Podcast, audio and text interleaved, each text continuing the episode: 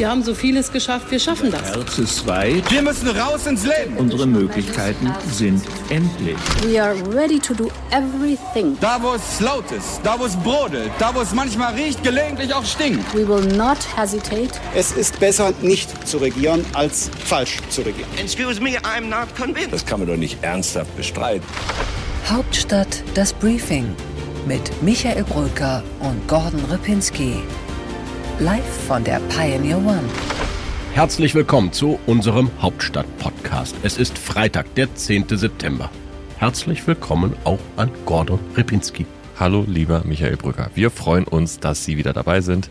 Ein Hauptstadt-Podcast in der heißen Phase des Wahlkampfs. Aber wir wollen über etwas anderes reden.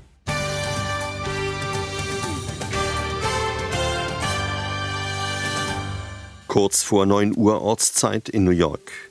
Ein US-Passagierflugzeug stürzt auf einen der Türme des World Trade Centers. Wenig später rast eine zweite Maschine in den anderen Turm. Beide Gebäude stürzen kurze Zeit später nacheinander in sich zusammen. Der 11. September 2001 nämlich. Es ist 20 Jahre her, äh, dass der Anschlag auf das World Trade Center geschehen ist. Und ich wollte mit jemandem sprechen, der es aus nächster Nähe in der Bundesregierung miterlebt hat, mit dem Verteidigungsminister Rudolf Scharping nämlich. Und ich habe ihn gefragt, ob er eigentlich findet, dass man aus heutiger Sicht die Bundeswehr übereilt in den Einsatz geschickt hat. Nein, der 11. September äh, war äh, das auslösende Ereignis, die Entsendung der Truppen äh, nach diesem schrecklichen Terrorangriff. Das war im Dezember 2001 und im Januar 2002, also Monate danach. Das also die Einschätzung von Rudolf Scharping. Und äh, wenige Wochen, muss man sagen, nach dem Abzug äh, ist es natürlich nochmal Zeit, Bilanz zu ziehen, und zwar kritisch Bilanz zu ziehen und zu schauen, wie bereitet man das eigentlich auf, was da misslungen ist. Und äh, da gibt's jetzt eine sehr interessante Äußerung von Außenminister Heiko Maas. Also in meinem Interesse ist, dass wirklich viel aufgeklärt wird, denn im Moment habe ich den Eindruck, dass bestimmte Fakten nur so gewertet und gelesen werden, wie es dem einen oder anderen gerade zu dieser Zeit politisch in den Kram passt.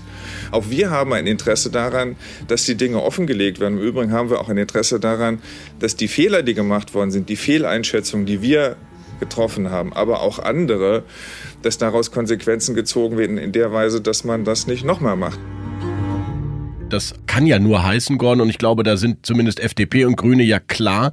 Es wird als wohl erste Amtshandlung eines neuen Bundestages direkt mal die Einsetzung eines Untersuchungsausschusses geben. Was das dann genau bedeutet am Ende an politischen Folgen, wie lange der geht und äh, ob die Verantwortlichen überhaupt noch im Amt sein werden, das ist ja nochmal eine andere Frage weil so ein Untersuchungsausschuss sich natürlich vor allem gegen die Arbeit von Heiko Maas und Annegret Kamm-Karrenbauer richten würde. Jetzt äh, wäre wahrscheinlich einer von den beiden je nach Koalition ohnehin nicht mehr im Amt. Wenn das äh, Kamm-Karrenbauer ist, äh, dann würde Maas theoretisch mit der SPD überbleiben, aber auch der ist ja wahrscheinlich nicht mehr Minister. Also ist die Frage, was die politische Wirkung dann überhaupt noch sein kann. Es ist schon irgendwie eine Ironie der Geschichte. Ausgerechnet Rot-Grün mussten damals äh, vor 20 Jahren den Einsatzbefehl geben und jetzt könnte es ein SPD-Kanzler sein, der diesen schwierigen Auslandskampfeinsatz äh, aufarbeiten muss. Ähm, erstaunlich, aber du hast recht, am Ende werden alle verlieren, die in einer möglichen neuen Bundesregierung sind, egal ob sie Union oder ob sie SPD-Mitglieder sind oder auch ob sie bei den Grünen sind, weil die waren damals natürlich auch mitbeteiligt bei diesem Einsatz. Genau, das ist das Problem. Wer will eigentlich in dieser politischen Aufklärung gegen wen aufklären? Das ist wirklich kompliziert. Die Grünen hätten jetzt aus dieser Legislaturperiode heraus das größte Interesse. In der nächsten sieht das womöglich schon wieder ganz anders aus. Ähm, aber ich finde, das große sicherheitspolitische Interesse, das ist natürlich da, dass man einmal guckt, wie wird man eigentlich in einem nächsten Szenario, das vielleicht vergleichbar ist, vorgehen? Würde man wieder die Truppen in dieser Art äh, mit der NATO so ins Land schicken oder anders? Äh, meine These ist, es wird viel geredet. Am Ende wird aus der Situation wahrscheinlich wieder ähnlich entschieden werden. Gott, ich habe gelernt, das Auswärtige Amt hat jetzt zugesichert, dass man natürlich keine Akten und Daten bei einer möglichen Aufarbeitung vernichten wird. Die Verteidigungsministerin hat dies auch getan. Das war ja eine aus meiner Sicht richtige Debatte, die die Grünen da angestoßen haben. Aber was könnte dabei rauskommen bei so einem Untersuchungsausschuss? Vielleicht doch, dass die Deutschen und die deutsche Bundesregierung frühzeitiger gewarnt war, dass es zu einem stolperhaften, zu einem überhasteten Abzug kommen könnte und man früher hätte reagieren können? Ja, das könnte so sein. Also erstmal das Moratorium, das bezieht sich natürlich vor allem erstmal auf Handydaten. Also äh, das ist ja ein Grundsatzproblem bei Aufarbeitung von politischen Prozessen, dass eben nicht mehr alles über offizielle Kanäle läuft, in Akten dann abgespeichert wird und dann eben auch aufgearbeitet werden kann, sondern eben, dass sehr viel Kommunikation über äh, Handys äh, läuft und die SMS von Politikern eben nicht äh, irgendwie äh, gespeichert werden. So und da geht das Moratorium in die Richtung, dass man sagt, dass eben da auch nichts gelöscht werden soll.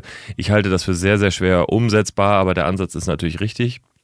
Und dann glaube ich, in der Aufarbeitung geht es vor allem um die Evakuierung, um die Entscheidung dann, ähm, warum man erst zu einem bestimmten Zeitpunkt die Botschaft äh, evakuiert hat und warum man erst zu einem bestimmten Zeitpunkt mit der Evakuierung der Ortskräfte begonnen hat. Und es sind ja nur 30 Ortskräfte evakuiert worden. Das hat äh, unser Reporter Christian Schweppe rausgefunden. Und das ist eine wirklich dramatisch niedrige Zahl. Und das muss man natürlich aufarbeiten. Ja, und der Spiegel hat dann noch gemeldet, dass es einen Drahtbericht von der deutschen Botschafterin in Washington gab, nämlich Emily Haber, wo eigentlich vor einem Kollaps in Kabul schon am 6. Äh, August gewarnt wurde. Was weiß man darüber, wie realistisch ist das? Heiko Maas tut ja so, als gäbe es den Bericht zwar, aber er sei eingeflossen in ein Gesamtlagebild. Den Bericht gibt es, allerdings äh, scheint er, so höre ich, jetzt auch nicht die Smoking Gun gegen Heiko Maas zu sein. Emily Haber hat sich natürlich vor allem auf ihre Washingtoner Informationen berufen, die sie dort aus Gesprächen mitbekommen hat.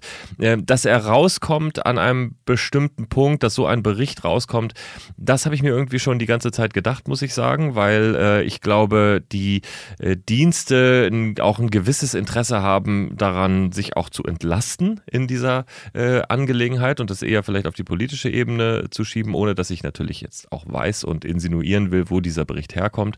Aber ich fand, das war vom Prozess her schon erwartbar. Interessant, Gordon, zum Abschluss. 20 Jahre nach den Terroranschlägen aufs New Yorker World Trade Center in Afghanistan ist und bleibt ein schwieriges Thema für uns. Und jetzt gehen wir in einen Untersuchungsausschuss hinein. Aber der Außenminister, der jetzt den Abzug zu verantworten hatte, der spielt in einem Kabinett Olaf Scholz wahrscheinlich dann keine Rolle mehr, oder? Tja, das ist irgendwie fast schon eine tragische Geschichte, muss man sagen. Heiko Maas war ja wirklich ein sehr ordentlicher Justizminister äh, und äh, ist dann zum Außenminister geworden. Ähm, ja, eigentlich vor allem, weil Andrea Nahles kein Interesse daran hatte, dass eine Katharina Barley in diese äh, prominente Position rückt. Äh, aber äh, er hat wirklich wenig aus diesem Amt gemacht, das muss man schon sagen. Er hat am Ende einen Nachteil gehabt. Äh, seine beiden engsten Vertrauten, sein Sprecher und äh, seine Büroleiterin waren in dieser Krisenkommunikationsphase nicht mehr bei ihm. Die sind schon gewechselt.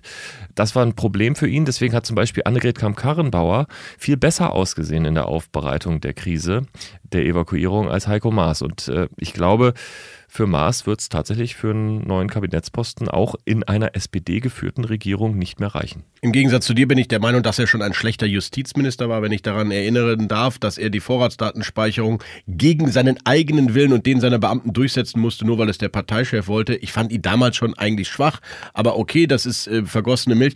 Er hat ja gute Chancen, vielleicht auf ein ganz neues Berufsfeld. Moderator, Schauspieler, da gibt es, glaube ich, viele Tätigkeiten, die der Mann sehr gut ausfüllen würde. Tor, Schauspieler, da gibt es, glaube ich, viele Tätigkeiten, die der Mann sehr gut ausfüllen würde.